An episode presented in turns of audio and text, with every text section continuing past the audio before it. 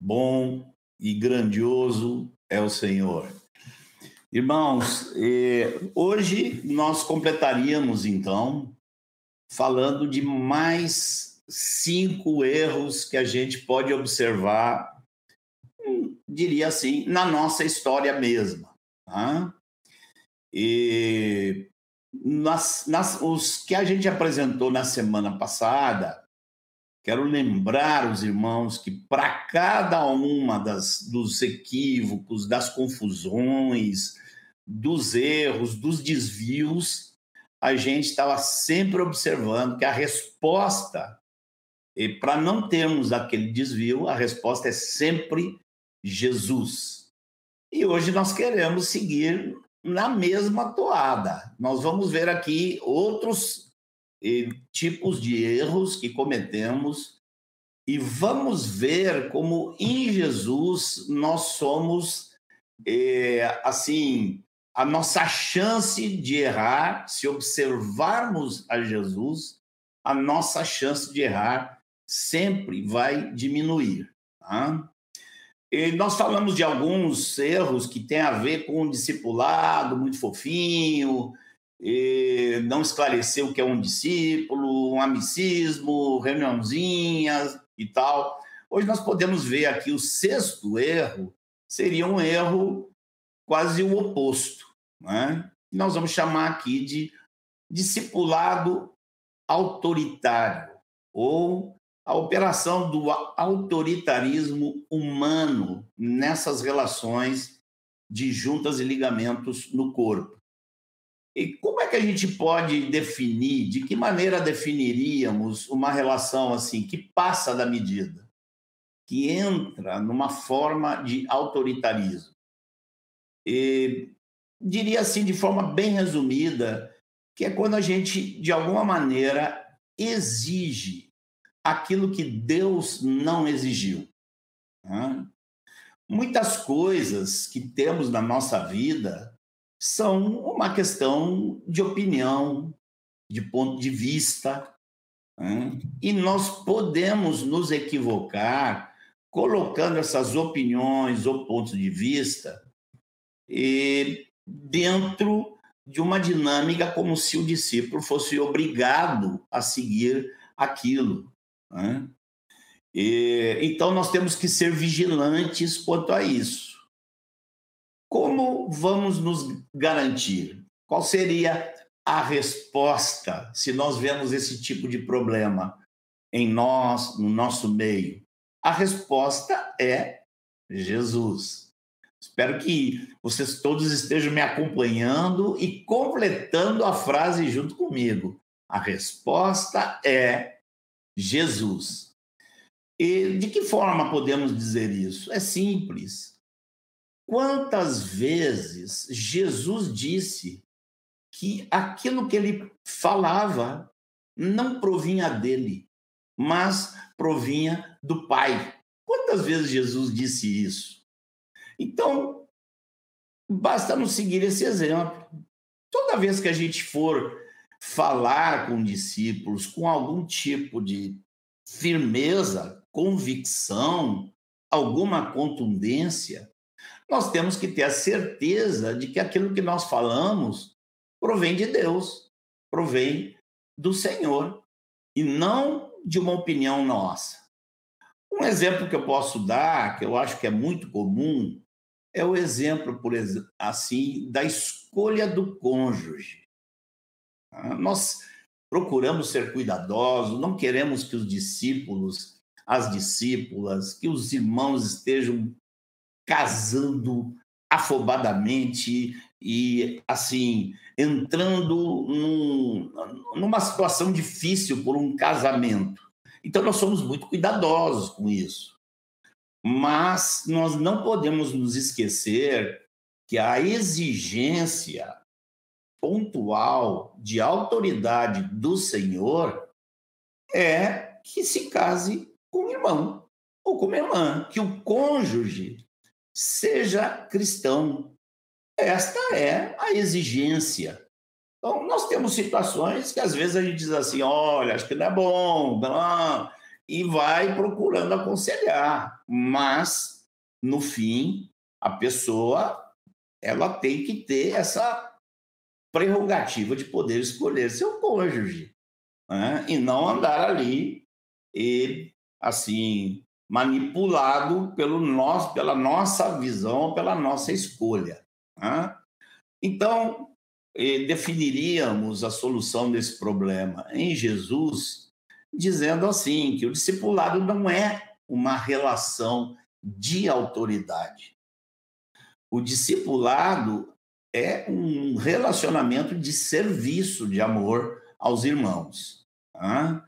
Então, se a gente for fofinho e não for firme com a palavra, está errado. Mas se a gente for firme com aquilo que não é a palavra, que é a nossa opinião, está né, tá errado também. O sétimo erro que nós vamos abordar aqui,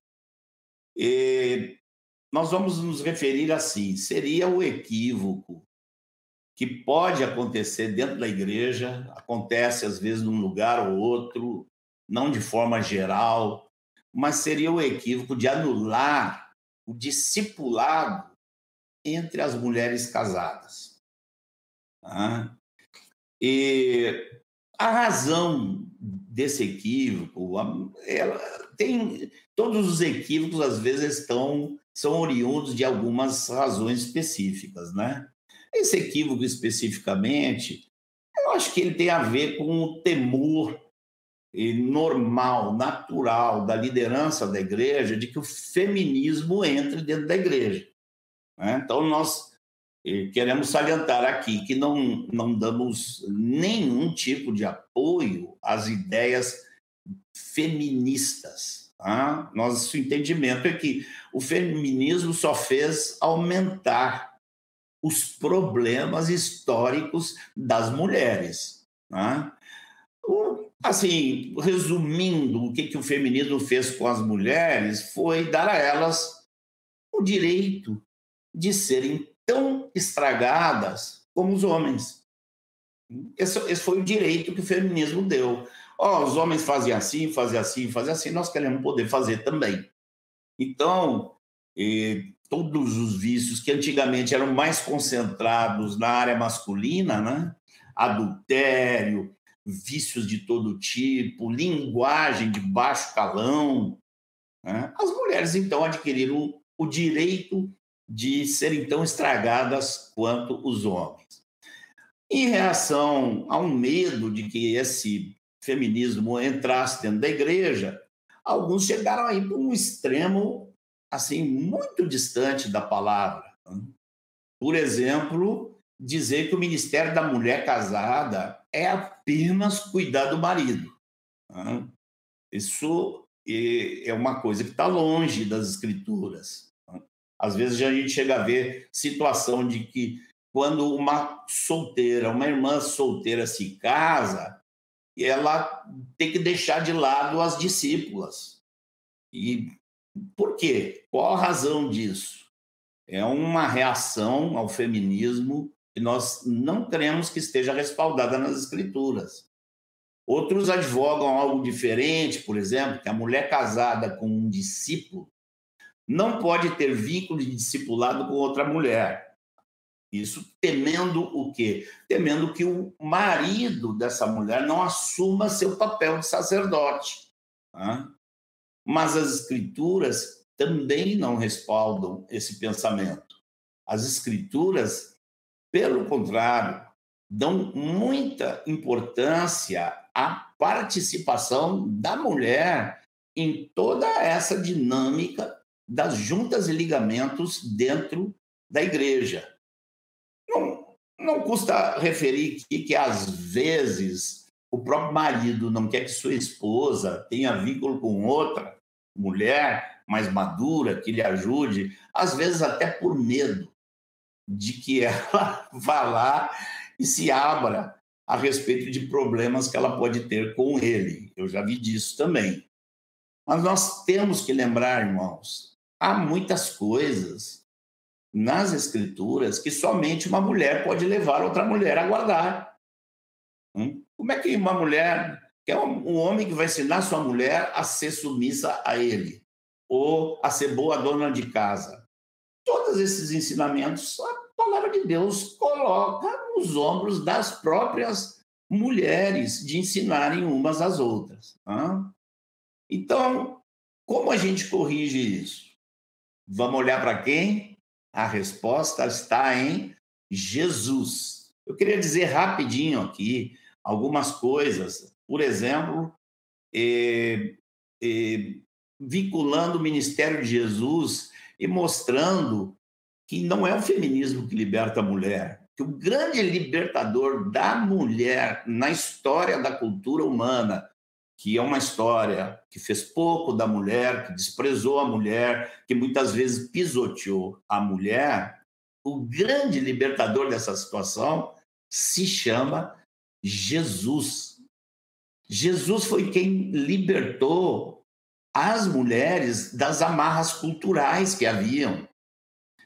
Assim, nós vamos ver que nas Escrituras, inspiradas pelo Espírito Santo, como resultado da obra de Jesus, Deus deu às mulheres o mesmíssimo patamar como criatura que o homem tem. Então, o que, que Jesus oferece à raça humana? Oferece a possibilidade de se tornarem filhos de Deus. Todos quantos o receberam, receberam também o poder de serem feitos filhos de Deus. E qual a diferença aí entre homem e mulher? Nenhuma. As mulheres têm a mesma circunstância em relação à filiação, a se tornarem filhas de Deus. Eu posso dizer mais. E Jesus, quando apontou para a eternidade, ele disse que nem vai ter essa diferença lá. Vai ser todo mundo como anjo. Veja só a libertação que Jesus deu das amarras culturais que haviam. Tá? Outra coisa que é interessante observar: Jesus incluiu as mulheres no grupo mais próximo que andava com ele para cima e para baixo dentro de Israel. Muitas mulheres foram incluídas nesse grupo. que mais? A palavra de Deus promete a ela e Jesus prometeu a toda a igreja a unção com o Espírito Santo. Não tem diferença mais entre homem e mulher nesse sentido. E mais importante ainda, mais acima de tudo, Jesus vai trazer tal transformação no homem que ele vai poder dizer: agora você vai amar sua esposa como Cristo amou a igreja. Isso é o que os apóstolos ensinaram, obviamente ordenados pelo Senhor, que amemos as nossas esposas como Cristo amou a igreja. Então, o homem tem que dar a vida pela mulher e não é o contrário. Tá? E, vou dizer ainda assim mais uma, um detalhe. Para escândalo de todo mundo, para escândalo em Israel, Jesus aceitou que os custos de suas viagens fosse sustentado em grande medida por mulheres que tinham posses. Imagina Jesus com os 12, com os 70, com mulheres, com não sei quem mais, com criança andando para cima e para baixo no país tá? às vezes só com os 12, muitas vezes incluindo um grupo maior. Imagina o custo, o custo de refeições e coisas desse tipo. E Jesus, para escândalo daquela época, aceitou que mulheres de posses dessem grande contribuição nisso tudo. Eu estou lembrando aqui do Ivana. O Ivan dizia que se nós perdermos o ministério da mulher, nós perdemos dois terços da mão de obra da igreja. Vou repetir. Se nós perdemos o ministério das mulheres, nós perdemos dois terços da mão de obra na igreja. Esse tema é tão importante, irmãos, que eu creio que ainda nesse ciclo nós vamos ter aqui uma, um ensino, uma lição só sobre eh, esse tema. ah, o ministério da mulher, porque o ministério da mulher é indispensável. Você sabe que nós entendemos que as mulheres não podem ser pastoras, apóstolas, hum, e já foi explicado aqui que Deus as preserva do desgaste que são essas funções dentro do corpo. Mas isso vai ser abordado novamente, eu creio que nas, numa das próximas semanas. Vamos para o oitavo erro: discipulado possessivo. Eu não vou falar muito aqui. Eu vou dizer coisas mais simples possíveis e de forma rápida. É simplesmente aquele tipo de discipulado onde a pessoa que está cuidando de outros, no seu coração tem muito grande, meus discípulos. É uma possessividade, às vezes é muito comum que essa possessividade seja associada com autoritarismo, mas há muita dificuldade, por exemplo, de passar seus discípulos para outros cuidarem, de eu vou para cá, então vou morar em outra região da cidade, podia ficar melhor com você ou com outro. Tá? E eu queria salientar aqui que a grande maioria dos discípulos na história da igreja recebeu sempre muito mais do que uma influência. Um caso que eu posso citar o exemplo aqui é o do Policarpo. Se você não sabe quem foi Policarpo, quem foi que ele fez. Pesquise lá, que você vai descobrir coisas interessantíssimas. Mas é evidente que Policarpo conviveu com João. Tá? João era, poderíamos dizer, aquele que era o discipulador. Hoje se usa muito a expressão mentor, né? E, mas João foi quem instruiu Policarpo nos caminhos do Senhor, mas João faleceu muito antes de Policarpo. E com certeza, depois que João falece, Policarpo segue crescendo e aprendendo com outros irmãos. Tá? Como não cometer esse erro? A resposta é isso, Jesus. Jesus, com uma simples frase, quando tá, está prestando contas ao, ao Pai, Jesus diz assim: eles são teus. Tu nos confiastes. Jesus estava falando a respeito dos doze, que essas alturas já não eram mais doze, já estava indo para onze. Mas Jesus diz: eles são teus. Nem Jesus se deu o direito de ter essa possessividade em relação aos seus discípulos. O que, que você pensa sobre isso? Que fantástico! Jesus é sempre a resposta. Nono erro. Eu vou falar mais rápido esse aqui ainda, porque eu, eu acho que vai haver uma lição inteira só sobre esse tópico aqui. Eu diria assim: é aquele discipulado que não aponta para nada é um discipulado que não tem um alvo a ser alcançado. Tá? Não aponta para amadurecimento, não aponta para frutificação. Tá? Outro discipulado que tem no nosso meio que não aponta nessa direção, que não está trabalhando para isso, para que todos se tornem frutíferos, multiplicando a palavra de Deus. Né? Aí surgem relacionamentos que ficam estancados, viciados e que não vão a lugar nenhum. Não, você vê que é um processo que eh, hoje está onde estava há 10 anos. Qual a resposta? Qual a solução para esse problema? A resposta é Jesus, com uma expressão que já vimos na semana passada, queremos revê-la agora. Em Marcos, capítulo 3, versículo 14, nós vimos que Jesus designou os doze para, primeiro, estarem com ele, segundo, e os enviar a pregar. Modelo de discipulado para nós, Jesus. Chamou os doze para estarem com ele e os enviar a pregar.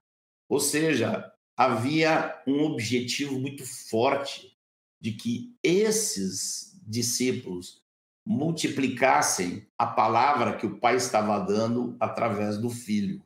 E isso aconteceu. Por isso que nós estamos aqui. Por isso nós chegamos ao Senhor, porque o Senhor colocou esse alvo na vida daqueles doze homens. Vamos, por fim, para o último erro que nós queremos apresentar aqui vocês podem observar que nos nove erros que a gente apresentou até agora, discípulo não leva culpa de nada. Estamos apontando para nós, para aqueles que orientam, para aqueles que são guias, para aqueles que são líderes, para aqueles que discipulam outros. Os nove erros foram nessa direção. Agora nós vamos falar de um. Um problema dentro do discipulado, do, da, dentro das juntas e ligamentos de discipulado, é por causa de discípulos que ficam entre aspas. Eu chamaria aqui de resistência. A resistência a ser orientado, a ser instruído, a ser questionado, a ser confrontado isso há muito, muito mesmo. Quantas vezes na minha vida eu já ouvi discípulos se queixando, ou de um líder, ou de quem está cuidando dele. Aí eu vou lá atrás de averiguar. Quando ouço o outro lado, hum, você descobre que muitas vezes eu não vou dar percentual, não vou ousar dar um percentual mas muitas vezes o problema é um discípulo que está fechado, que é resistente, que não aceita correção. Né?